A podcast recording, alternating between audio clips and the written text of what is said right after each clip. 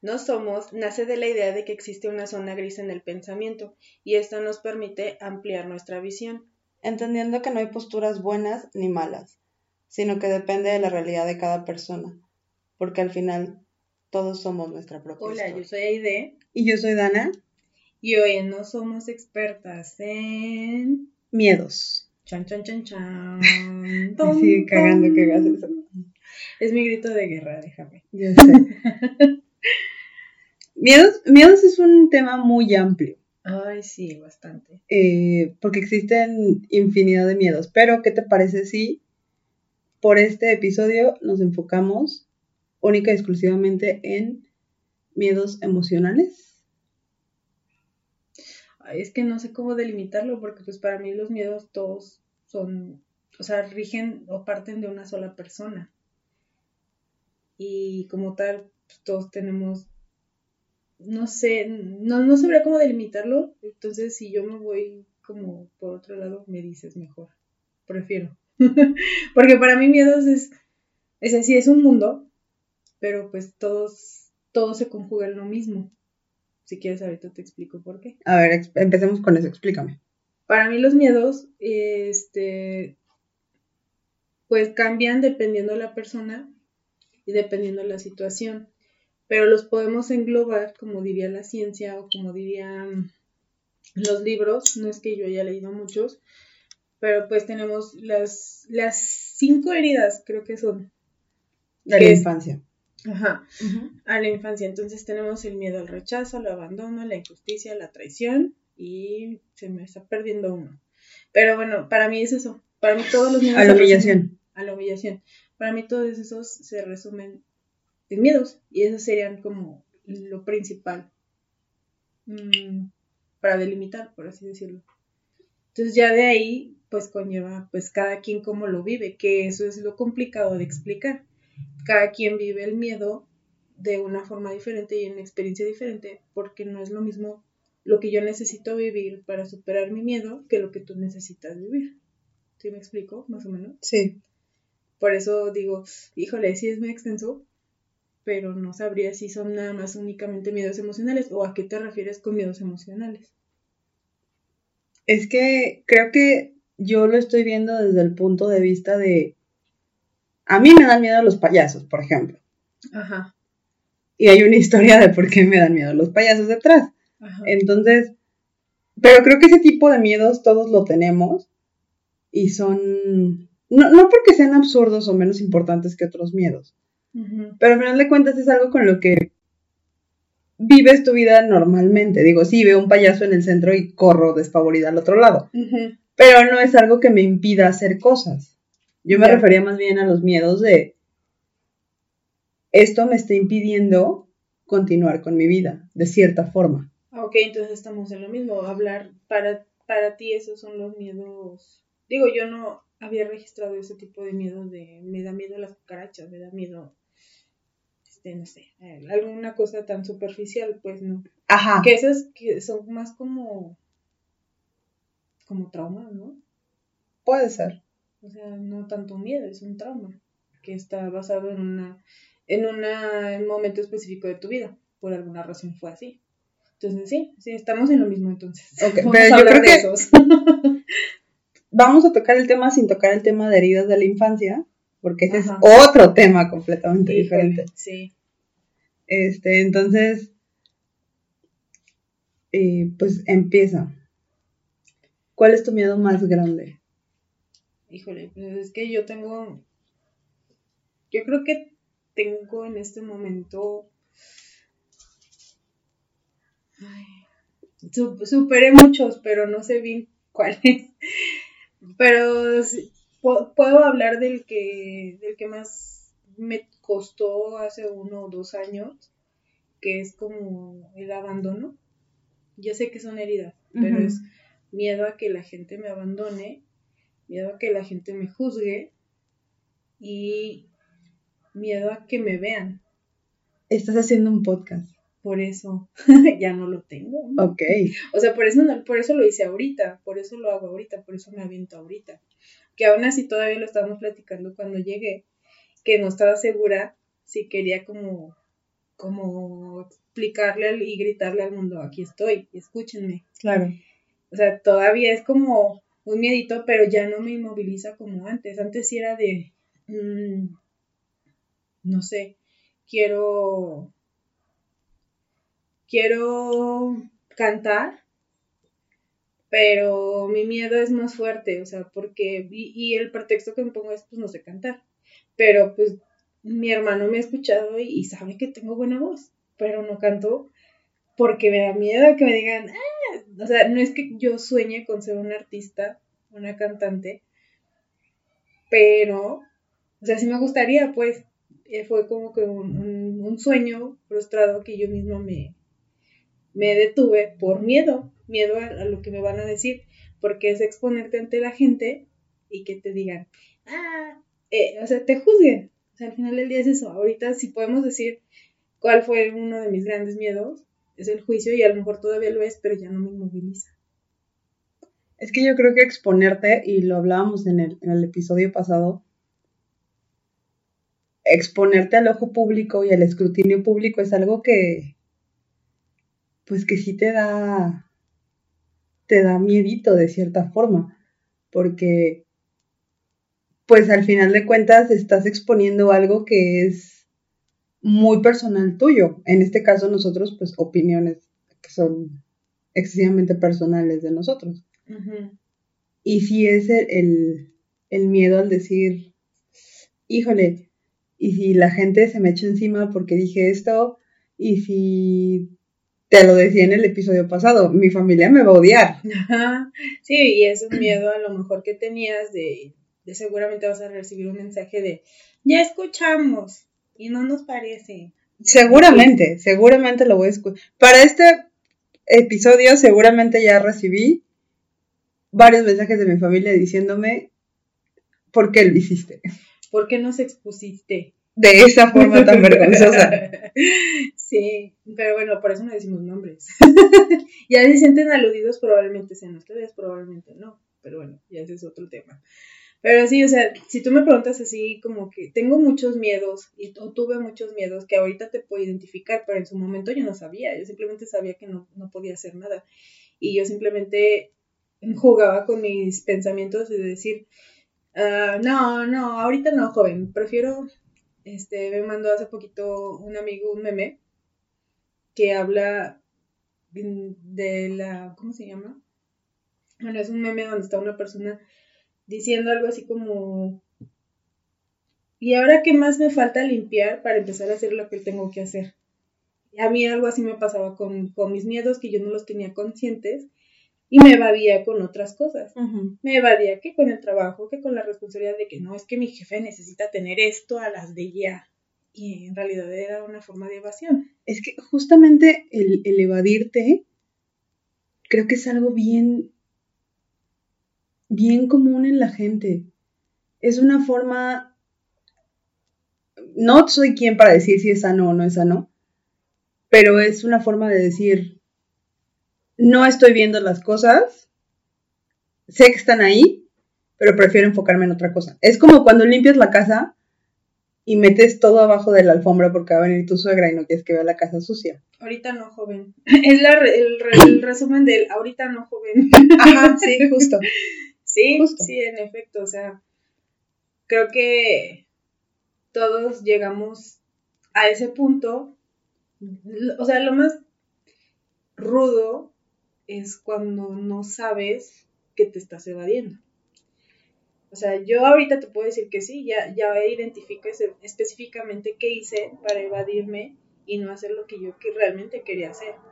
O sea, yo te puedo decir que yo desde chica tenía dos opciones, o ser maestra o tener mi propia empresa. Para ser maestra, decidí que no era como, como lo que al final me iba a, llenar, porque llegó una edad en la que yo creo que todos llegamos que no queremos saber nada de niños. Y yo dije, no, pues así quiero ser maestra, no, sale, bye. Entonces, y la otra fue desde la universidad, o sea, yo quiero tener mi propia empresa y empiezas a ver la realidad de, híjoles, necesita mucho dinero, híjoles, necesita esto. Entonces dije, mejor creo que ya no quiero ser empresaria. Pero al final del día fue como, como ese gusanito que siempre estuvo, hasta que pasé todo lo que pasé y llegué al punto en que dije, a la ver, a la ver, vamos a, darle, empezar de cero y, y con mucho miedo, o sea, porque también es dar el paso de empezar mi negocio, pues sí fue también muy difícil y yo te puedo decir que ahí es donde identifiqué mi parálisis, fue cuando mi mente quería hacer una cosa, mi corazón quería hacer esa misma cosa, pero yo me sentía inútil. O sea, es una palabra fuerte, pero yo me sentía insuficiente para hacerlo. ¿Cómo lo voy a hacer yo? O sea, yo, en serio. Pero ya cuando das el salto, cuando dices, vamos a empezar, vamos a darle, es cuando realmente volteas atrás y dices, híjole, ahí me evadí, ahí me volví a evadir, y ahí me volví a evadir. Y ya conforme vas caminando y lo vas haciendo consciente y lo vas superando desde mi punto de vista, es cuando dices, me la pelan. Ya, ya superé este miedo. Pero aún así, yo creo que siguen, hay ciertas cosas que siguen. Sí, porque hay momentos en los que tú como, yo hablo de mi experiencia, ¿no?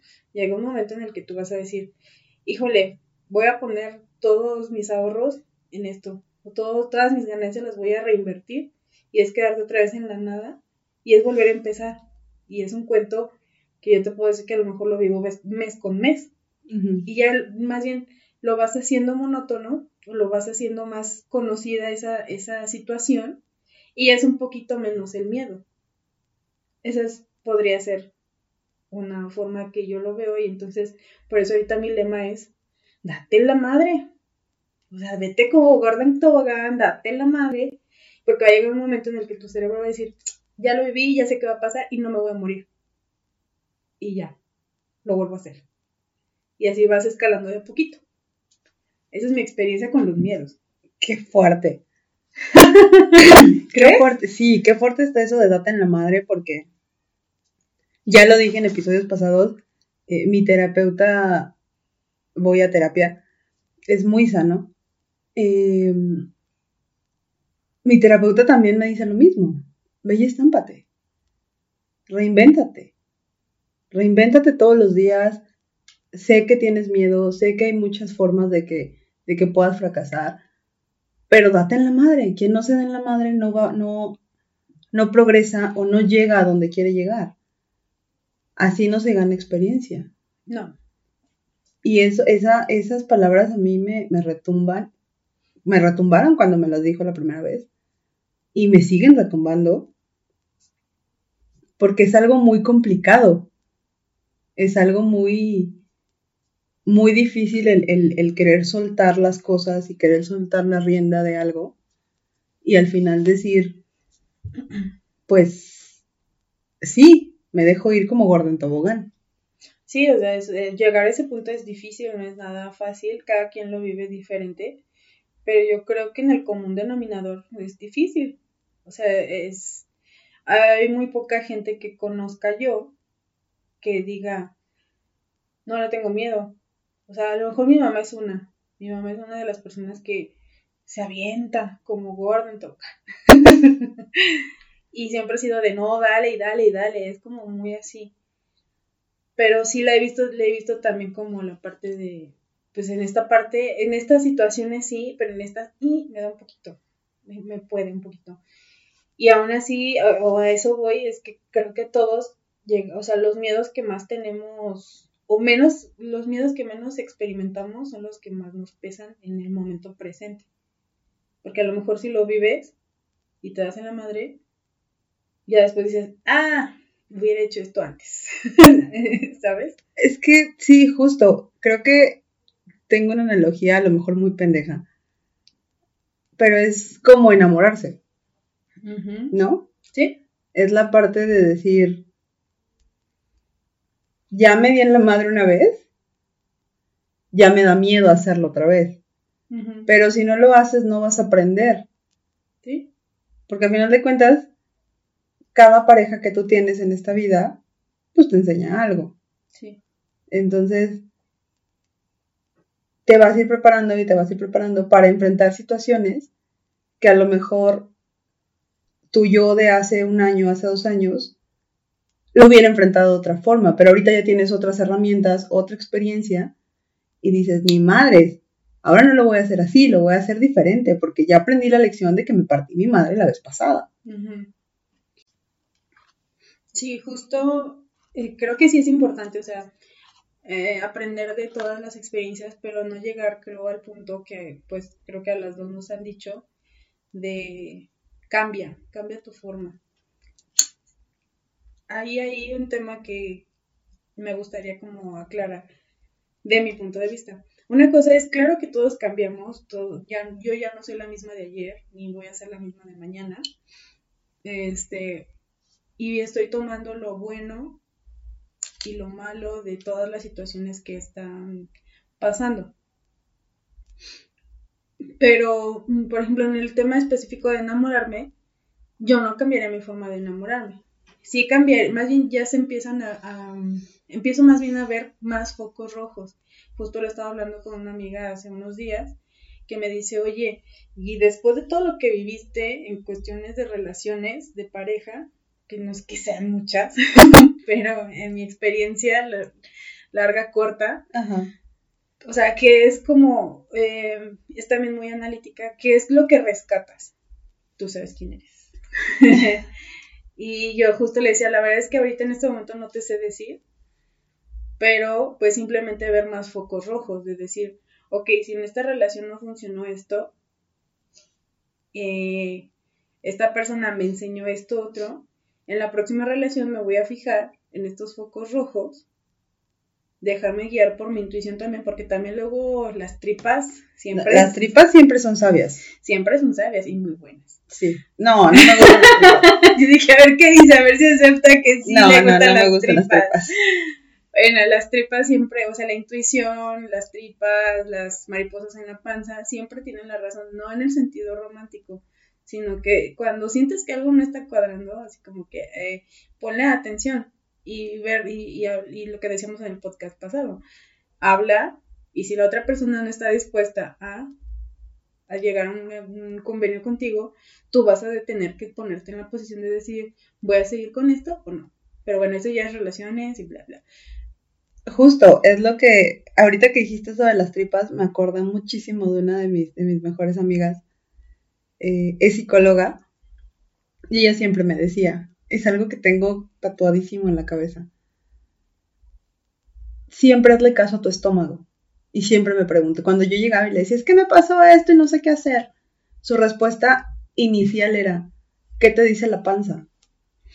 Y a partir de eso, que ella me lo, me lo empezaba a preguntar, ahorita desafortunadamente ya no está en León, pero cada que tengo un conflicto así, me pregunto yo misma, ¿qué me está diciendo el estómago? Y trato como de hilar más o menos qué es lo que está pasando en ese momento. Sí, claro, y yo creo que es algo que no nos enseñan y yo, o sea, si en algún momento llego a tener niños míos y aún así a mis sobrinos, mis sobrinos adoptados porque no son, no son de mis hermanas de sangre, pero son mis hermanas del alma y hermanos, este, yo sí, como que a mí yo creo que me faltó de chica que sí me empezaran, sí me enseñaran un poquito el identificar tu emoción para que puedas enseñar, cómo, o sea, para que puedas ver cómo enfrentarla y tomar la decisión. Es que creo, creo justo que, que es muy importante que a todos los niños, desde pequeños, se nos enseñe justo a identificar nuestras emociones. A ver, ¿por qué está pasando esto? ¿Por qué está sintiendo esto? Porque por regular todos con los niños somos... Está haciendo berrinche por esto, está haciendo berrinche por aquello. Invalidamos completamente su, opinión porque son niños. No, y aún así lo hacemos con los adultos. Asumimos que tú estás enojada por algo. Ejemplo, o sea, eh, en algún momento con la persona que llegué a tener una relación, era así de, es que es que no te escribo porque estás siento que estás enojada. Pues pregúntame si estoy enojada o no. ¿sabes? Es que ese, asumimos luego muchas veces, o sea, con los niños es más fácil porque nosotros nos creemos superiores cuando en realidad creo que a veces es al revés. Sí. Y los invalidamos, pero así lo mismo que hacemos con un niño lo hacemos con una persona, un amigo, así de... A veces asumimos cosas que no son. Sí, pero también creo que eso parte, eso de asumir parte también del, del miedo y de evadirse. Del no te quiero preguntar directamente porque me da miedo tu respuesta. Por ejemplo, bien sencillo, cuando alguien está enamorado y no sabe si tu crush te pela o no sabe si es recíproco. Entonces, te da miedo el decirle, oye, creo que me estoy enamorando de ti. Porque qué tal si su respuesta es yo no y ya la regaste. Entonces, ese miedo y, esa, y ese, ese problema de comunicación es como de, ah, mejor no digo nada y me vado y asumo que no. Y sufro en silencio. Sí, totalmente. Sí, sí, a mí sí me pasó, o sea, de hecho, yo me acuerdo mucho cuando me le declaré a uno de mis primeros amores. Yo un día estaba así como súper, o sea, de esas veces que sientes en el pecho todo, todo todo nudo, el pecho, la panza, todo. Te, o sea, si me, puedo, si me puedo poner un color ese día, estaba en negro. ¿Cuántos años tenías? Yo creo que tenía unos 19, 20. Oh, pues también a esa edad las relaciones son muy de drama de, ay, lo amo y ya no voy a vivir sin él. Somos postadolescentes. Sí. O sea, nos tratan como adultos a los 18, pero somos postadolescentes. Seguimos siendo adolescentes, yo creo, hasta los 20 y algo. Sí, totalmente. Entonces yo estaba así como, y mi mamá fue así, o sea, me vio y me dijo, ¿qué pasa? Y yo, mamá, qué mira, no sé qué pasa. Es tipo, no sé qué piensa, no sé por qué, es que yo siento que lo amo. Y así, ve y dile. Y yo así, ¡Ah! o sea, que mi madre me dijera eso era así como, ¿qué pasa? O sea, mi madre muy revolucionaria y siempre ha dicho. y le dije, no, pero ¿cómo? Dijo, pues sí que tiene. O sea, si lo sientes, o sea, te estás atorando, estás aquí retorciéndote de un dolor que puedes solucionar y no preguntar. Y yo, eh, tienes razón. Makes sense. Pero es que creo, creo que esa parte, creo, sin temor a equivocarme, creo que es uno de los miedos más comunes que tenemos. El rechazo. El rechazo, ajá, exacto. El decir, híjole, seré, seré bonita para gustarle, seré guapo para gustarle, eh, estaré en forma para gustarle, estaré, eh, no sé, seré inteligente, seré, no, no sé si parte de, nuestra ideología o de nuestra, o de la construcción social de, de, estereotipos que nos, que nos pusieron o nos impusieron, o nace de nuestra propia inseguridad acerca de nuestro cuerpo. Porque esa, esa parte también es de, híjole, pues es que ya se me bota la llantita aquí y ya no me veo guapa, entonces no le voy a gustar. Yo creo que parte de nosotros. O sea, sí, también en tema social, si vemos a una supermodelo, o ejemplo, yo, por ejemplo, yo siempre he estado un poquito gordita, pasada de peso. No, la gente me dice que no se me nota, pero yo sé, claro, evidentemente se me nota. Y, y porque estoy alta, pues se distribuye. pero bueno, lo que voy es... Ya me jodí yo. Yo, yo siempre he estado como un poquito llenita y para mí ha sido un problema de, es que él está delgado y no se va a fijar en mí. Justo. Entonces, sí creo, y, si tú me preguntas, o sea, mi mamá alguna vez me hizo algún comentario sobre mi cuerpo, no, mi papá sí, me llegó a decir de, chica, no te pongas gorda, porque pues viene de rancho y pues ahí se usa que las niñas estamos flaquitas, ¿no? Pero no, o sea, en, en mi caso no, en mi caso es otra historia. Este, y no sé si, partió de que alguna vez mi papá me dijo que pues no te vas a poner gorda y como que me inflé, o sea, como que fue la, acción para el, hechizo para engordar así, ¡pum! Este, y ya después, o sea, yo tampoco tenía amigas tóxicas de, ay, es que estoy gorda, ay, esto, el otro, o sea, sí se cuidaban, pero no éramos como tan así. Pero cuando yo me empiezan a traer los muchachos, sí es así como que es que estoy gorda, no se va a fijar en mí. Claro. Es que no me maquillo, no me peino. Es que yo soy fea, es que no sé qué, es que cachetona. no, no, no estoy blanquita. No, sí me explico. Entonces, como que uno, yo solita fui la que me puse esa, esas ideas. Pero si tú me preguntas, ah, ¿de dónde las tomaste? No tengo ni idea. O sea, de verdad no. Y a lo mejor es es algo que tenía que vivir, es algo que tenía que pasar. Y pues, o sea, simplemente así tenía que pasar. No, no. Hay gente que sí lo identifica, sí lo logra identificar de, no, es que mi mamá siempre me estuvo diciendo, es que tienes que estar flaca y tienes que estar a dieta y esto y lo otro y lo otro y lo otro.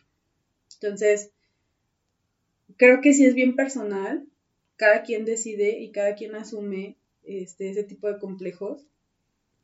Y más en la adolescencia, como dices, o sea, es cuando empiezan a hacer todo eso y no hay forma, yo creo que no hay forma de evitarlo.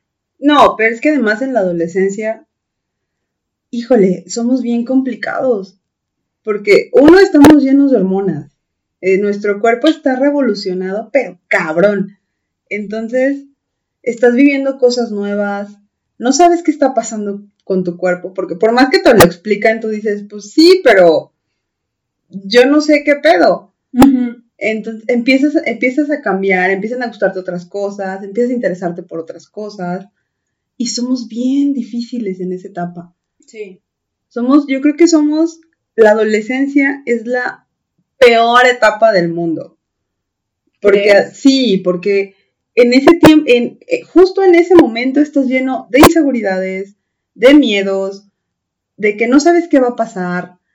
O sea, toda esa parte de la adolescencia es como de, estoy feo, estoy gordo, estoy chaparro, estoy muy alto, estoy muy bajo, estoy bla, bla, bla, bla, bla. Ajá. Y es algo que además te van, te van eh, reforzando, porque vienes de una niñez donde los niños a veces pueden ser muy crueles, donde a lo mejor te estuvieron reforzando los niños el, estás gorda, estás fea, estás ah, chaparra, estás muy alta, estás no sé qué, bla, bla, bla. Y entonces creces y traes esa, ese, ese mood en la cabeza y dices, madres, ¿y si sí? Y nadie se fija en mí por eso. Y entonces yo creo que de ahí nacen los complejos y de ahí nace ese miedo. Y luego llega justo que llega una persona que te gusta y dices, ay, es que la neta no creo que le voy a gustar porque estoy cachetona, o porque estoy fea, o porque estoy gorda, o porque estoy chaparra, o porque estoy muy alta, o porque estoy muy flaca. Yo, yo tengo una de mis mejores amigas que es muy delgada y no engorda por absolutamente nada. Y yo le digo, güey, qué envidia. Ajá, y ella, no. Yo engordo, sí, yo engordo con pensar en una pizza. Y ella, me, y, y, su respuesta fue, güey, no sabes el martirio que es estar así y no engordar con nada. Y yo, güey, o sea, cada quien trae pedos diferentes. Sí. Sí, eso yo creo que es más bien, como tú dices, entre personal y construcción social. Y pues bueno, eso es algo que no vamos a cambiar de la noche a la mañana, pero pues si tú lo identificas y lo tienes bien consciente y llegas a tener un hijo, un sobrino o un niño a tu lado, pues eh, refuérzale la idea de que pues es normal sentirse como se siente, porque todos nos sentimos así. Yo creo que a lo mejor nosotros crecimos en la, en la época emo, de la prepa era así como, como que siento que para mí sí fue un gran alivio que hubiera como esa, esa parte de, de desahogo de decir, ah, no soy la única que me siento de la shit, ¿sabes? Porque yo me, o sea, me pongo a pensar en los ochentas, no sé si había realmente un escape y no sé si ahorita, o sea, ahorita con los TikToks, con las expectativas del Instagram, con los Photoshops que se aventan los niños y los muchachos, no sé si realmente hay una zona segura para ellos de decir, está bien estar mal. Bueno, sí, creo que hace poquito escuché un, video de Billie Eilish, que es la que está como, dicen que está normalizando la depresión, que es lo mismo que nos dicen a los emos, uy, si quieren matar, no, no, o sea, y me digo que somos emos porque me gustaba mucho esa corriente, yo no me identifico con ninguna, aclaro, porque lo van a salir, ay, yo siempre he sido pro de no soy nada, simplemente me agrada en este momento esta onda. Ajá. Y ya. No Güey, yo te recuerdo en la prepa y en la, y en la secundaria y era súper fresa. ¿Sí crees? Eso es lo que me dicen. O sea, todo el mundo me dice, sí, es, o sea, la primera impresión que, me, que doy es que soy niña fresa. Para mí toda la onda gótica, darqueta, punk, emo, este, así, mis amigos metaleros, todo eso, o sea, a mí me, sentía muy identificada porque era una zona en donde yo podía expresar mis sentimientos sin ser juzgada, a comparación de otras amigas. Porque, no, pero es que, ¿sabes qué pasa? Justo te lo decía ayer que estábamos hablando en, en WhatsApp. Me da mucha pena porque tú me mandas canciones de X persona en inglés y yo así de, ten, perreo sucio. Entonces es muy cagado esa parte. Porque yo nunca me he identificado como niña fresa. Ajá. Ni como darqueta, ni como ponqueta, ni como emo. O sea, nunca fui como de seguir una corriente. ¿Me explico? Creo que lo más que llegué fue vestirme medio escata. Pero es, es ese, ese, yo creo que esa parte de la adolescencia también es ese miedo y esa necesidad de pertenencia. Ajá. De que necesitas sentirte seguro en un grupo, como lo acabas de decir, donde no se te juzgue. Exactamente. No, y aún así yo no estaba dentro de las ondas, o sea, no estaba, si, si veías esferas, yo no estaba en ninguna, yo tenía como mi grupo individual aparte, pero yo me identificaba con la corriente, o sea, yo el ver y leer que algún artista o alguien más aparte de mí se sentía como yo, era como, ok, está bien. Y me, me regresaba a mi centro de, lo tengo que superar, algún día lo voy a hacer, no sé cuándo, pero lo voy a hacer. A comparación de otras personas que yo sé que pues, la sufrieron mucho, o sea, que no se sentían en, en ninguna área, se sentían seguras.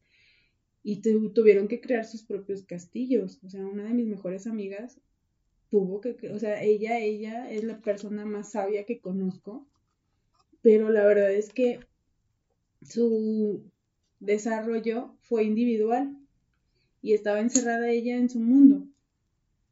Y éramos, te digo, mi, núcleo siempre ha sido muy chiquito, pero confiable. O sea, y yo veía a las chicas que andaban con miles de bolas, o sea, una bola enorme, pero, y nunca me dieron ganas de pertenecer a esa bola, ¿sí me explico? O sea, pero bueno, eso es hablando de la adolescencia, hablando de cómo la viví yo y cómo mis miedos sí los, los identifiqué, pero no, era, no me adueñaba totalmente porque era justo eso de estar tratando de ver que alguien más se sintiera igual que yo, en lugar de decir, a ver, ¿qué está pasando aquí adentro? ¿Por qué me siento así? ¿Y cómo lo voy a solucionar? Simplemente lo normalicé y, y a eso voy. En mi época, o sea, por eso creo que nací en la época que nací y, estuve con las personas que estuve. Para, identificar y medio salvo, o sea, salir a flote para ya una idea más adulta se evadió, se siguió evadiendo, y una más adulta dijo, ah, ya entiendo por qué, que es ahorita. Ahorita ya entiendo el porqué de todo, pero en su momento fue, ¿qué voy a hacer? Pero es que, ¿sabes que Yo creo que esa parte que tú dices de validar es algo que tenemos que hacer y tenemos que aprender todos, porque somos súper dados a decir, o más bien a invalidar a la gente o a invalidar sentimientos y decir, y, no a veces en mal pedo, sino en el afán de hacer sentir mejor a la persona, decirle a la persona, eso no es cierto, tú no eres así, y tú no sé qué, y estás invalidando lo que la persona está sintiendo en ese momento. Sí. Y a lo mejor es tu manera de tratar de ayudar, pero tú como persona a la que están diciéndole todo eso dices, güey, no. O sea, nada más quiero que me escuches. Sí. No te estoy pidiendo una opinión. Sí. Entonces, a, a raíz de esa parte, yo aprendí a hacer eso, porque yo era muy dada a decir, no pasa nada, haz esto. Porque yo lo veía desde afuera y para mí era muy sencillo. Claro. Pero cuando yo estuve en esa posición y llegaban a decirme las cosas, yo decía, güey, no, no quiero que me digas nada, solamente escúchame. Sí. Y entonces, a, raíz de eso yo dije, cuando me cuentan algo, es lo primero que pregunto. ¿Quieres que solamente te escuche o quieres que te dé una retroalimentación? Sí, claro, ya generas empatía en base a tu propia historia. Claro. Y, y sí, o sea, e, es, yo también soy así. Y ya hay momentos en los que no quiero que me resuelvan, simplemente que me escuchen. Y ya cuando te pido una opinión, pues me lo. Claro, pero, pero, justo, ¿cómo, o sea, la forma en que yo descubrí mis miedos fue yendo a terapia.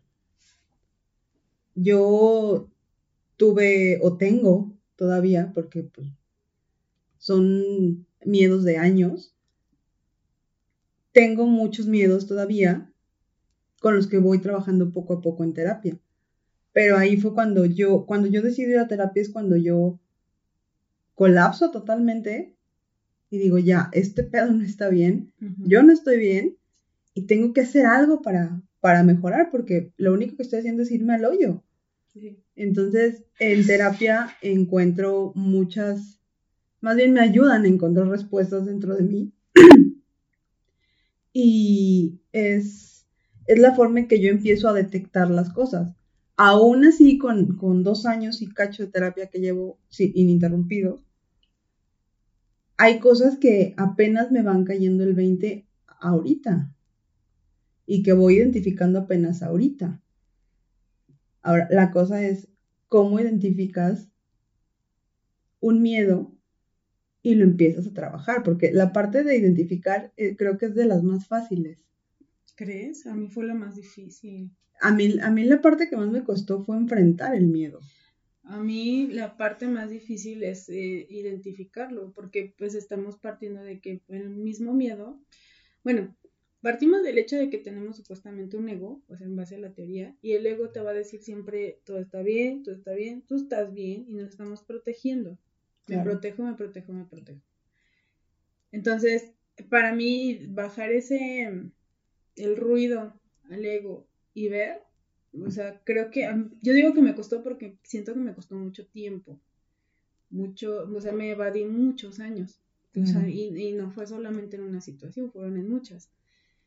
Entonces, para mí lo ideal y lo crucial es, eh, que era lo que platicábamos fuera de, del de ahorita de la grabación o del aire, eh,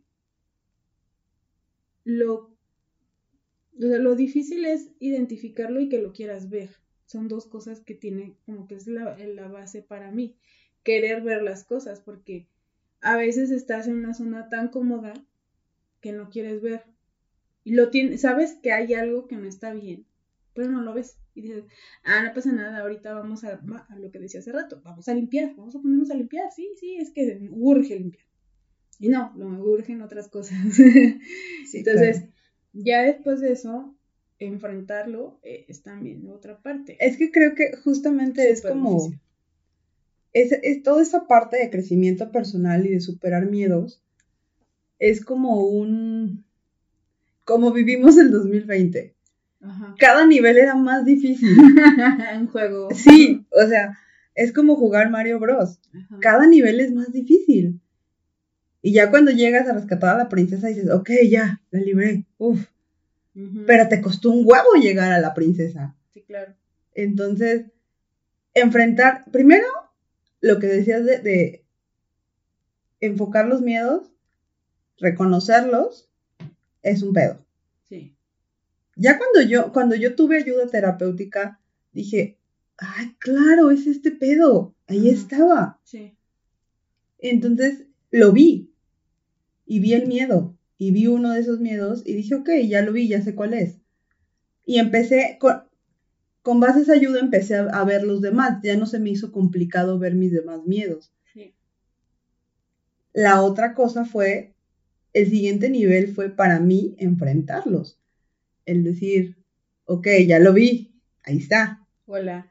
Ahí está. Hola, miedo. Sí, o sea, porque yo lo que hacía era, o más bien yo lo que sigo haciendo, es tener una, un cuarto seguro en mi cabeza. Sí. Y entonces en ese cuarto, cuando todo era un desmadre en mi, en mi vida, en mi cabeza, el cuarto estaba volteado patas para arriba. Entonces empiezo a ir a terapia y empiezo a acomodar ese cuarto. Y empiezo a, a, encajonar, ya lo he dicho en otros episodios, soy muy estructurada. Y empiezo a poner en cajitas todos mis miedos, ¿no? Ahí están, ya están detectados, ahí están, ya de un paso. Ajá. Pero la cosa es decir, vamos a ver. vamos a hablar el miedo, vamos, vamos a abrir la caja de ese miedo y vamos a enfrentarlo. Sí. Porque entonces yo veía que había una caja muy grande ahí. Y yo sabía que ese miedo lo tenía que enfrentar. Pero me evadía con cajas más chiquitas. Yo decía, no, primero las chiquitas y luego la grande. Y lo evadía, y lo evadía, y lo evadía.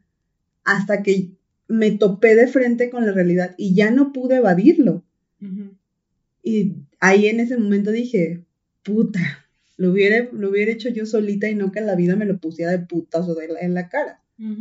Y es que yo creo que hay una ley de vida implícita, más bien que yo la aprendí en estos últimos años, y es que estás condenado, es una frase también, no sé quién la dice, estás condenado a repetir tus errores hasta que lo superes.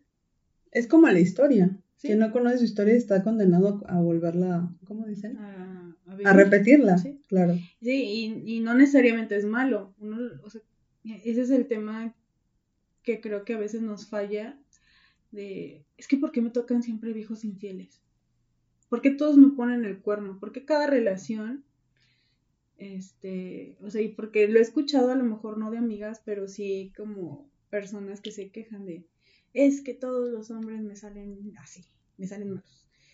¿Por qué nunca tengo dinero? ¿Por qué siempre... Pues sí, güey, pero tú lo escogiste a final de cuentas. Es a lo que voy, o sea, al final es el...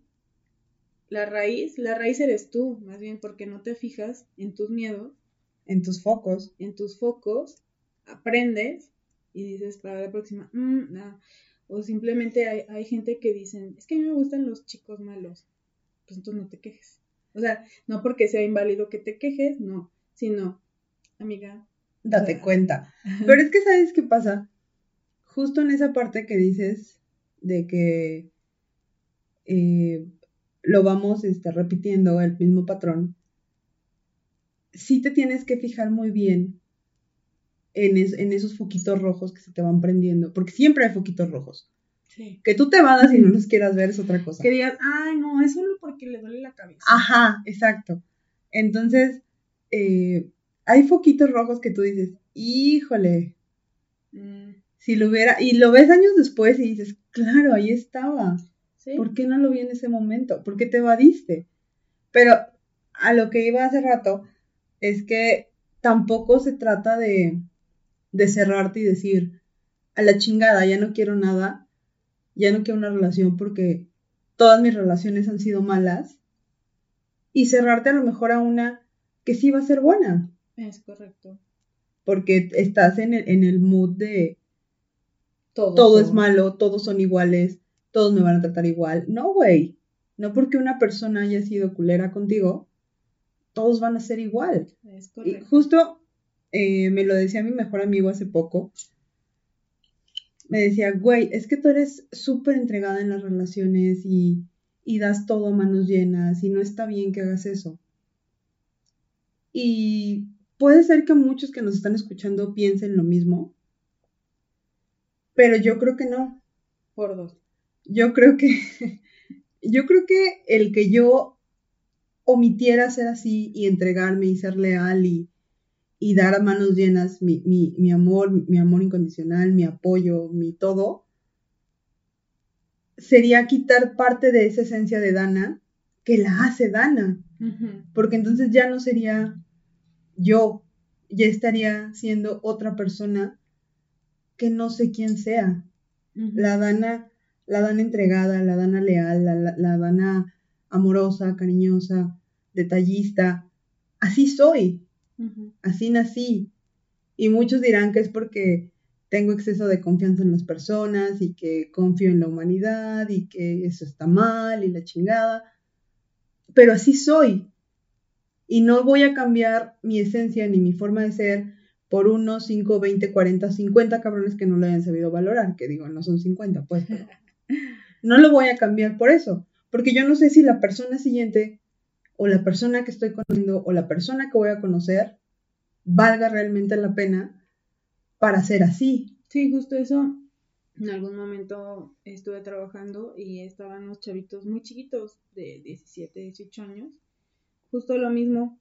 Ahí te voy a platicar lo que me pasó. Y, y pinches viejas, y ya no vuelvo a darles nada. Y yo fue justo lo que les dije, en resumidas cuentas porque vas a cambiar tu esencia por una persona que no vale la pena. Y yo estoy, o sea, yo comulgo con esa idea de que, pues no vale la pena amargarse y ni cerrarse a dar y recibir, porque también recibir es un pedo a veces, este, por alguien que no lo supo valorar o alguien que no era para ti. Simplemente te vino a enseñar unos focos rojos. Sí, claro. Focos que a final de cuentas en otra relación dices, ah, ok, mira, me está pasando algo similar. Ya lo viví en otra relación. Ya sé cómo voy a actuar en esta. Y entonces, esa enseñanza que traes, que traes de otra eh, relación, la aplicas en la nueva relación y ya no la cagas de la misma manera que la cagaste en la pasada. Y vas aprendiendo y vas creciendo. Y al final de cuentas, si lo ves como un crecimiento y no como como algo malo, lo vas a transformar y vas a transformar esa energía en algo positivo. Sí, y, es también algo que hablábamos fuera del aire, del tema de, del amor. Em, hay una frase que a mí me, me, choca y me acuerdo de mi mejor amigo que también dice lo que te choca, te checa, o lo que te choca, te choca. Que dicen, si no te amas a ti mismo, no puedes amar. Yo no estoy de acuerdo. Yo creo que si tú no te amas, no te no has aprendido a amarte, no tienen por qué no tienes que cargar ese estigma de que no sabes amar. Creo que sí sabes amar. El tema es que no has aprendido a amar de una forma bien, correcta sana. o sana.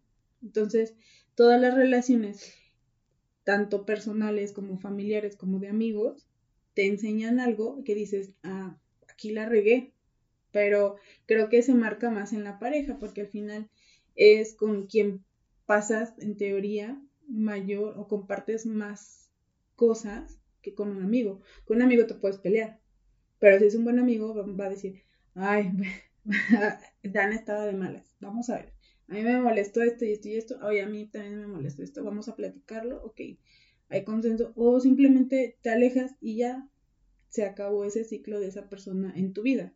¿No?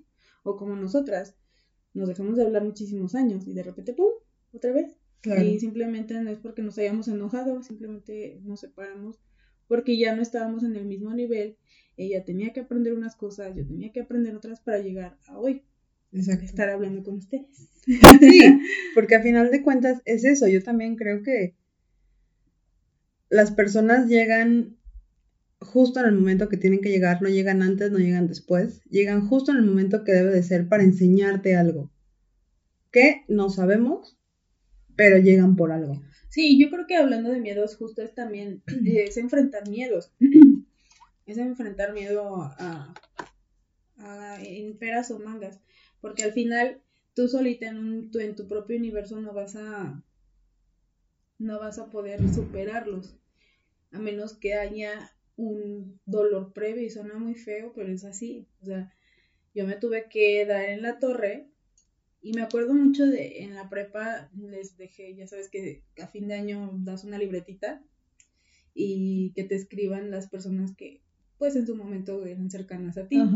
O hay unos que son las playeras. Yo tenía una libretita y me acuerdo mucho, era un chico que no era mi amigo así como befo, pero platicamos qué onda, ¿cómo estás? Ay, qué chido, uh, bye.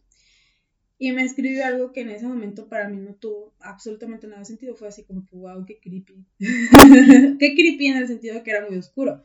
Me dijo cuando, o sea, me escribió algo parecido y no sé si lo sacó de un libro o de dónde. Es cuando, nada, solamente recuerda que cuando estás en tus momentos más oscuros, lo, no, no abraces tu oscuridad y no la dejes ir hasta que estés listo y puedas ver la luz. Algo así. Entonces yo en ese momento fue así de mi oscuridad. Pues yo en ese momento era así de, obviamente no soy oscura. así, ¿sí me explico? Claro. Una, tú mismo empiezas a decir, no, o sea, oscuridad, ¿cuál? Yo soy una persona que todos los días trato y lucho por ser la mejor persona del Yo soy un ser de luz. Igual y no decía un ser de luz, pero sí, sí era como, oye, si todos los días me paro para querer ser la mejor versión de, mí misma, ¿por qué me hablas de oscuridad? Claro. Y en ese momento no entendía, pero pues es básica. O sea, tu oscuridad, conocer tu oscuridad y abrazarla es básico. para que puedas eh, entender tu luz. Pero es que es justo lo que hablábamos en el primer, en el primer capítulo, que a final de cuentas no hay cosas buenas ni malas, es parte de cada historia. Ajá. Sí, pero la mayoría de las personas, y, hablando también de las de los familiares, te lo puedo afirmar, que es las personas que, que te dicen, ay, no hagas esto, no hagas lo otro, son personas que se creen que no hay oscuridad también en ellos. Y, y hablamos de la superioridad moral, que lo vamos a tocar en otro podcast, que llega un momento en el que, pues, no, es que yo sí estoy bien, yo estoy bien, te lo juro que estoy bien. Y no lo quieres ver y es parte de la evasión, de que no quieres enfrentar alguno de los miedos. Entonces, pues no sé, los miedos creo que son difíciles, son complicados eh, superarlos y verlos. Pero la verdad es que son los únicos que te van a ayudar a crecer. No, nada, o sea, la luz meramente no te va a hacer crecer. El exceso de luz mata plantas. Así, el exceso de oscuridad también. Es que creo que justo es un, es un balance lo que tienes que tener en tu vida.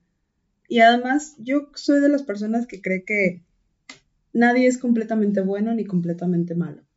Todos tenemos matices y a lo mejor para algunas personas yo puedo ser la persona más cool y más buena onda y más chida y más chingona. Y para otras que les ha tocado ver otro lado de mí, a lo mejor puedo ser la persona más mal pedo, más cruel, más ojete y más, este, pues no sé, más mal pedo del mundo. Entonces, a final de cuentas todos tenemos esa dualidad. Claro. Pero sí es, sí es el, el, saber identificar qué me está llevando a eso. Porque también si te cargas demasiado a un lado, todo en exceso es malo. Sí. Entonces, si te cargas para un solo lado, pues evidentemente algo va a salir mal. Sí, y yo creo que es parte de lo que ya eh, me acuerdo mucho de un profesor en la prepa también. No sé si tú llegaste a tomar clases con él. Y me quedó así como súper grabado. Y ahorita te puedo Calixto. No, a mí no me dio clases. Puedo, o sea, es como de las frases que más me han, que se me han quedado. Y ahorita que estoy en mis treintas, es verdad. Él nos decía, a mí aquí no me digan pienso ni creo. Porque ni piensas ni crees tienes de 15 a 17, 18 años, no puedes creer ni pensar. Tú cuando tengas 30, vienes y me dices qué crees y qué piensas. Porque ahorita no eres, no tienes la capacidad para eso. Y a lo mejor dijo otras palabras y me está escuchando, profe Calixto, y no fueron sus palabras, discúlpeme, pero yo así lo entendí. pero y tiene razón. O sea, yo en ese momento fue de, ¿Cómo que no pienso? Claro que sí, yo pienso y tengo el cerebro estrenado, como diría mi mamá.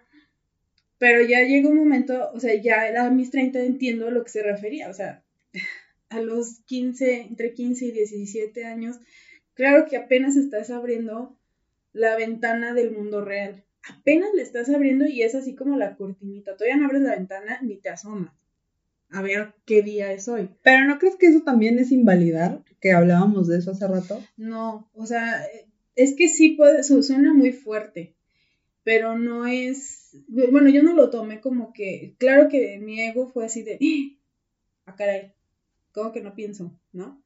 Pero tiene razón, en el sentido de que hasta los 30 es cuando realmente volteas atrás y dices, ah, esto es lo que tuve que haber aprendido. Y ahora sí te puedo decir con fidelidad con mi experiencia, que es por eso que creo que también que se dé en este momento no somos, es bien importante, porque ya podemos ver atrás y podemos ver un poquito adelante. Pero sí, al final del día necesitamos pasar muchas cosas. Claro. Para poder entender lo que... Y si algún chavo nos está escuchando de, de 20 a 30, a lo mejor también va a decir, estas viejas están locas, ¿no? O sea, ¿cómo? muy poca gente va a poder entender el contexto. ¿Por qué? Porque no conocen la historia completa.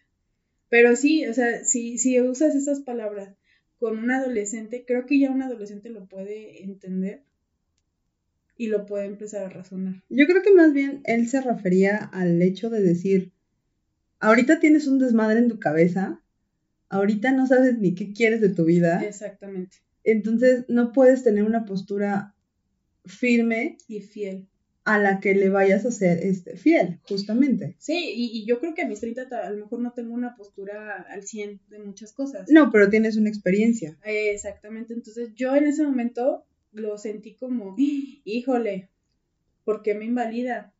Como tú dijiste, ¿por qué me invalida? ¿Por qué, ¿por qué dice eso? Lo entiendo ahora, lo entiendo 10 años después, 10, 13 años después. Y digo, sí, es verdad, o sea, apenas a los 30 empiezas a, ver realmente vivir. Y porque sí, después dijo, o sea, al final, tú a, los 30 apenas estás empezando a vivir. Apenas. Y yo decía, no manches, yo a los 30 ya me veo con mi carrazo, con mi casona. O sea, yo súper exitosa, en plan exitosa a los 30. No, bueno, pero es que también hay que ver esa parte de decir, exitosos de quién. Sí, o sea, me refiero a que yo me veía con eso. Yo me veía, pues, como una mujer hecha y derecha y hasta vieja. O sea, a los 17, todavía consideras que una persona a los 30 ya está súper viejo. No manches, 30 años en este mundo. Sí, pero ahorita decimos, ¿qué te pasa? Estamos en la flor de la juventud. Claro, estamos empezando a vivir. Déjame. Sí, o sea, pero a final de cuentas, todo este, todo este pedo se basa en que tenemos ciertos miedos que no sabemos cómo, cómo enfrentarlos. Y sobre todo en el tema de, ser adolescente, yo creo, por eso te lo decía hace rato, es la etapa más fea del, ser humano. Porque no, no sabes qué pedo con tu vida. Pues sí, estás súper perdido, pero ya después lo entiendes. Chicos, si ustedes ahorita están en la adolescencia, algún adolescente nos está escuchando, de verdad entendemos, todos los adultos hemos pasado por a lo mejor no en su mismo grado, pero sí en la misma situación, de que pues estás buscando tu camino y es válido, búscalo, ve y date en la madre, pero no culpes a las demás personas. Ay, es que mis papás no. Pero es que al final de cuentas, el decir ve y date en la madre es algo muy fuerte y creo que tenemos hasta cierto punto responsabilidad de lo que estamos diciendo aquí. Sí. Este, y no, no es ve y date en la madre así de huevos. O sea, o sea no te metes ve y aprende. Ajá. ve y aprende de las cosas. El, el, consejo que yo puedo dar a mis 31 años es decir, aprende de todo. Todo te va a servir. En algún momento. No, no pongas peros, no digas yo nunca voy a hacer esto porque luego llegas más grande y dices, híjole, híjole, creo que sí lo tenía que hacer o híjole, sí lo hice. No, aparte, si vamos a una ley de, atracción o la ley del pensamiento, si tú dices, yo no voy a hacer eso, ejemplo, yo no voy a tener nunca un hijo gay. Es algo que no está dentro, dentro de ti. Ejemplo, ejemplo. ¿eh? O sea, y, cuando lo tengas, vas a ver que lo vas a amar y lo vas a adorar. Eso es a lo que vamos. No es que. Mm, no es que niegues nada, sino tú ves generando. O sea, si, si estás chavito y me estás escuchando eso es a lo que me refiero cuando te digo date en la madre. No te digo que te des en la madre en las drogas, no te digo que toques fondo y toques el hoyo, que es necesario, pero no es lo ideal. Si tú puedes aprender y tomar lo mejor de la experiencia que te estamos brindando, pues hazlo. sí, porque o sea, yo ahorita como adultas nosotras, pues sí te puedo decir, ah, nuestro date en la madre es, güey, me enamoré de un vato, este, no sé qué hacer pues date la madre, vívelo, disfrútalo, gózalo. Y si en algún momento va a acabar, pues va a acabar. Y si va a durar toda la vida, lo va a hacer. Eso es a lo que vamos con Date en la Madre. También no me va mal interpreten. Sí, no, O sea, la cosa es que entendemos esa parte y tú, joven que estás ahí escuchándonos, la vida es difícil, sí, pero también es bien padre. Entonces, todos tenemos miedos, todos tenemos eh, culpas de ciertas cosas, pero al final de cuentas lo que tienes que hacer es vivirla, es tomar experiencias, ya no voy a decir date la madre, es tomar experiencias, es, es justamente juntar todo eso que en un futuro te va a servir de algo. ¿De qué? No sé, pero te va a servir de algo. Sí.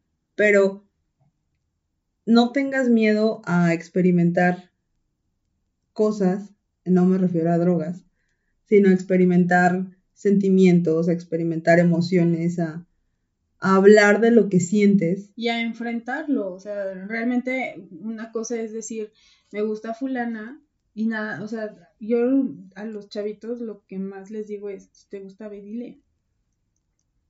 Te quitas, la verdad es que justo en el momento en que terminas de decir la frase me gustas, te lo juro y te lo firmo en donde quieras, y se te quita un peso de encima. Y es una sensación muy bonita, aunque te digan que no. Después te duele si te dicen que no, pero si te dicen que sí, ya lo hiciste. Yo no estoy de acuerdo en esa parte. O sea, sí. O sea, sí, pero volvemos al tema de los miedos. Por ejemplo, yo te puedo decir, a mí me encanta un hombre y me da miedo decírselo. O sea, me da, me da miedo decirle, ¿sabes qué, güey? Pues la neta sí me gusta. ¿Pero por qué? ¿Qué, qué te va a hacer? Nada, no me va a hacer nada, pero tengo miedo al rechazo. Al que me diga, a mí no.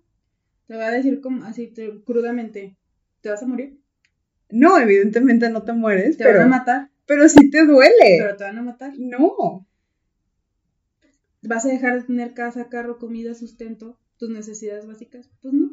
O sea, yo entiendo, entiendo justo el miedo y, es lo que estamos diciendo. El miedo te paraliza. Llegando a un punto te paraliza. Pero ya cuando el miedo escala y se convierte en agobio y es algo que no te permite eh, eh, hacer tus actividades, por ejemplo, me imagino que todos en algún momento a lo mejor no los tenemos tan estructurados, pero tenemos proyectos de vida. Ejemplo, eh, bajar de peso. Pero cuando tú tienes eso, ese tema en la cabeza de, ay, es que no sé si le gusta, no sé si no le gusta, empiezas a generar el estrés en tu cabeza y en tu cuerpo. Después, ¿qué vas a querer hacer? Vas a querer comer comida confortable para superar eso. Y vas a estar en un vicio, vas a empezar a, tener hábitos que te van a llegar, llevar a no lograr lo que quieres en tu vida personal. Entonces, ¿a qué voy con esta analogía? Es que, pues si al final del día la solución es preguntarle a la persona, oye, te quiero, o me enamoré de ti, o sabes que es que siento cositas por ti, este, y solamente te lo quiero compartir, o quiero ver qué onda contigo, te vas a evitar eh, quitar el enfoque de lo que realmente es importante para ti en tu vida. Porque al final de, de, cuentas, en tu vida, la, más, la persona más importante en tu vida eres tú. Entonces yo así lo veo. Y a lo mejor es mi forma de hacerme mi coco para enfrentar ciertas cosas. Hay cosas que sí dan miedo y que no los hago, o sea, lo acepto, no soy perfecta. Pero sí me sí digo, ok, esta persona, o sea, si me voy un poquito afuera de mí, veo, esta situación de, y porque lo viví en alguna relación, yo tengo ganas de verlo, pero no lo puedo ver y le quiero escribir que lo amo. ¿Y por qué no lo haces? Pero, ah, porque estás trabajando y estás, ay, es que le quiero decir, ¿qué estar haciendo? Ay, no, de seguro esto y lo otro y lo otro. Oye, pero, y tienes que hacer tu trabajo, ¿no? Te están pagando.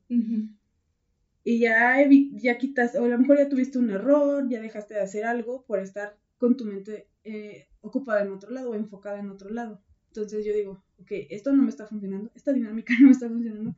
¿Sabes qué? Pim, pim, pim, pim, te quiero. Pum.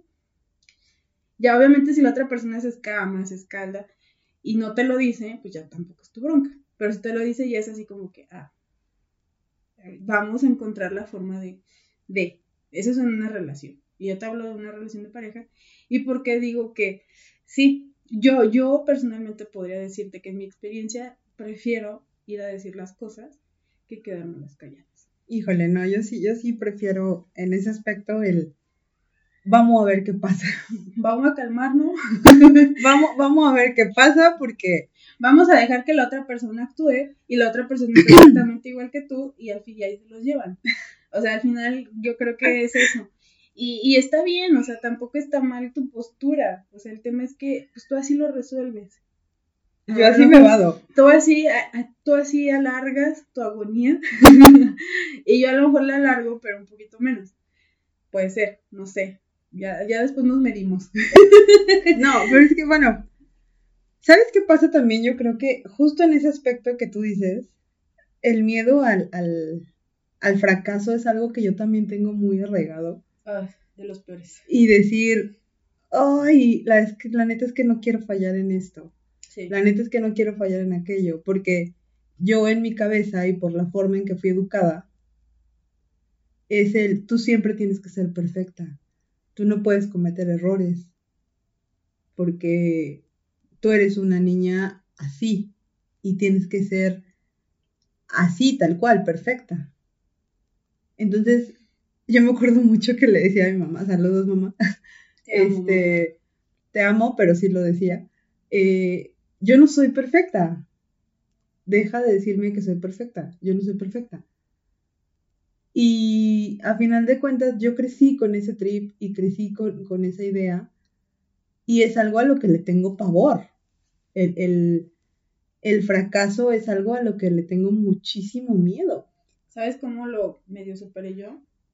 Entendiendo que el fracaso es, es una expectativa de otra persona y no mía. Que es justo lo que dices tú tienes, tú, a ti y a mí a lo mejor nos educaron con, tienes que dar tu 100, y si tienes 110 vas a dar 110, y si tienes 200 vas a dar 200, en muchas cosas. Y yo también, o sea, reconozco que mi mamá es exigente y está bien, o sea, lo aprecio ahorita.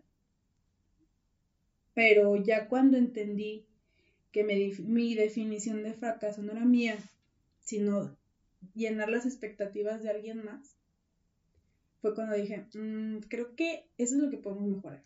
Es que ahí está lo cabrón, el decir, ¿hasta dónde es mi expectativa y hasta dónde es la expectativa de alguien más? Sí. O sea, el, discernir esas dos cosas también es algo bien complicado. Sí es complicado, pero cuando empiezas el viaje o la travesía, journey, este, cuando la empiezas, pues son cosas que vas viendo y, regresamos a las tripas. Este, esta situación es algo que yo espero. Sí, no, ¿por qué? Sí, no, ¿por qué? Sí, no, ¿por qué? O sea, te vas como un algoritmo. Y no es que vaya a ser tan cuadrado, pero pasa. O sea, bueno, a mí así me pasó cuando empecé a identificar que el fracaso, o sea, mi pavor de los primeros, por los que no hice muchas cosas, por los que no entré a una banda con un amigo, por las que dejé de cantar, por las que dejé de escribir, por las que dejé de hacer muchísimas cosas, es el fue miedo, a fracasar. miedo a fracasar. Aparte del juicio, el fracaso. Entonces, fue eso, ahorita en estos últimos dos años fue a ver, ¿a qué, qué, qué, qué puedo fracasar? Y porque cuando renuncié de mi último trabajo, penúltimo trabajo, alguien me dijo ahí, es que si te regresas a León, es dar pasos para atrás. Y yo nunca lo vi así, para mí fue, no, pues es que aquí estoy dando pasos para atrás porque no estoy ni haciendo lo que me gusta, ni con gente que, admiro, ni hay un empuje eh, desde la cabeza de esta empresa. Entonces, fue cuando, fue cuando me cayó el 20 de, ok, esa es expectativa tuya, porque tú crees desde tu experiencia y es válida, que yo regresarme a, León es un fracaso. Y tú lo vas a ver así y toda, mi, toda tu vida vas a decir, es que hay de fracaso en eso. Pero ¿qué crees? Es pedo de mío. Entonces, como que ahí fue cuando me hizo clic, que yo me sentí bien, yo me sentí muy bien con la decisión de renunciar a ese trabajo, que no me sentía bien, este, y venir aquí y empezar otra vez, desde cero, fue como que, no, sí, esta es mi decisión, yo, yo lo elegí y estoy bien con eso, estoy ok, ¿sabes? fue así como yo empecé a decir, eh, es tu expectativa, no la mía. Y así, y, fue, y se va todo como cadenita, le digo a una amiga, todo es un efecto dominó. Cuando empiezas a detectar y a decir, no, esto sí lo estoy haciendo por mí y lo estoy haciendo y lo estoy accionando, no, no nada más lo estoy pensando, lo estoy accionando, ya todo se empieza a acomodar y dices, ah, es que aquí también, es que aquí esta no es mi expectativa, pero el primer paso es el difícil, caminarle. Sí, como todo, lo primero es, es decidirte a hacer las cosas. Pero sí, yo creo que sí es, el miedo al fracaso es uno de los miedos más paralizantes del mundo. Sí. Porque precisamente traes ese, ese trip en la cabeza de, la voy a cagar voy a fallar, no lo voy a hacer, no puedo, no tengo las suficientes armas, No soy suficiente. No justo esa, esa frase, el no soy suficiente, puta madre. Sí, es muy Creo que esa, esa frasecita en la cabeza de cada quien ha partido sueños, ha partido corazones, ha partido vidas, perdón, ha partido vidas. Sí. Y ha partido eh, muchísimas cosas. El, decir, no soy suficiente para, llámese un trabajo, llámese una pareja, llámese una vida que sueñas, llámese un logro, llámese lo que tú quieras. El decir, no soy suficiente para, te paraliza. Sí, y es a lo que vamos. Cuando, cuando retumbe esa frase en tu cabeza, yo, yo recomendaría pensar, ¿suficiente para quién? ¿Para mí o para la otra persona? Y si la respuesta es la otra persona, estás mal. Eh, desecha esa idea Pero es que entonces, en, en un aspecto meramente de pareja, el decir, no soy suficiente para esa persona, ¿cómo lo solucionas? No, pues tú, o sea, primero piensas por qué, de dónde viene ese pensamiento. Bueno, yo así lo haría y así lo, ya ahorita no embotado en emociones ni en sentimientos, ni enamorada, te diría, ok, ¿por qué? Porque siéntate un día, aléjate de todos, vete a un parque y piensa, ¿por qué no soy suficiente? El tema de la infidelidad que hablamos, que, que tú tocabas el tema de que, bueno, si me, son, si me fueran infieles, mi primer pensamiento es que me faltó. Claro. Pues primero te sientas y vas a decir, no fui suficiente. Ese es me imagino que es de los primeros pensamientos que ¿a poco no soy suficiente? Si soy esto y esto y esto y esto y esto.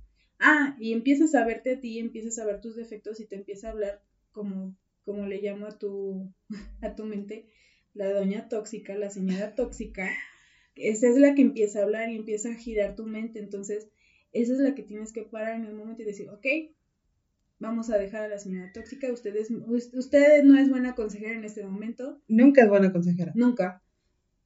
Que es la ansiedad, y es justo, son los miedos. La señora tóxica que tienes en tu cabeza se le llama ego, se le llama mente y se le llama mente ligera, como quieran llamarlo. Ansiedad. Ansiedad. Esa es la que tienes que parar en seco y decir, ok, ¿para quién no soy suficiente? para mí, para mí Aide, para mí Dana, en este momento, ¿soy suficiente con lo que, con lo que llevo vivido hasta este momento? No, pues que sí, ok, ya lo hiciste, no es tu pedo. Si dices, no, no soy suficiente, porque no eres suficiente para ti. O sea, ¿tú por qué dices que no eres suficiente para ti? ¿Qué te falta? No, pues me faltó a lo mejor ser más cariñosa, ok. Entonces, revisa por qué no fuiste cariñosa, qué fue lo que te llevó ahí. Y si al final es, ah, pues es que él era muy frío y pues dejé de ser cariñosa y ya, dejé de hablar, dejé de hablar de ciertos temas para evitarme conflictos. Simplemente ya ahí no funcionaba y ya no es tu problema. Si tú intentaste resolver, qué es lo que decimos, regresamos a lo mismo, si tú diste todo lo que pudiste dar y aún así la otra persona ya no resuena contigo, ya no conecta contigo, no es necesariamente tu problema, simplemente él agarró otro camino o ella agarró otro camino y tú tienes que seguir otro camino y a lo mejor no es juntos y a lo mejor es en separación, un mes, dos meses, tres meses, a lo mejor es toda la vida y ya, no sé, o sea, a, eso voy, si tú, si tú lo pones como en frío, yo haría eso. ¿Qué es lo que me llevó a sentirme insuficiente? No porque no es nada más la acción de la infidelidad. Cuando llegamos a la infidelidad, que es algo que no hablamos, que yo no dije por lo menos, ya, ya es un cúmulo de. Claro. No es nada más así de un día que me paro y, oh, le voy a hacer infiel a mi marido. No, ¿sabes? O sea, es, un cúmulo. Entonces, cuando ya llega ese cúmulo y al final terminas y dices, es que no soy suficiente, híjole, pues más bien, ¿qué te falta a ti para ser suficiente para ti? Cierto creo que no sé si vamos a hacer otro, otro episodio de miedos, pero pues por el momento los dejamos porque ya les ya, ya fue ya, nos, pasamos de tiempo. Eh, suscríbanse, eh, coméntenos en, en, en, Instagram, en Facebook, aparecemos como No Somos Podcast en los dos lados. Cuéntenos sus miedos, cuéntenos si pudieron superar sus miedos, cuéntenos qué los paraliza qué es lo que los paraliza y cómo, cómo pretenden enfrentar esos miedos. Sí. Nos va a encantar leerlos, va, va a estar muy padre. Y la verdad es que lo que les podamos aportar, ojalá sea mucho o poco de lo que nosotros hemos vivido. Y sí, o sea, escríbanos, los estamos leyendo y los queremos mucho. Y nos vemos la próxima semana. Bye. Bye.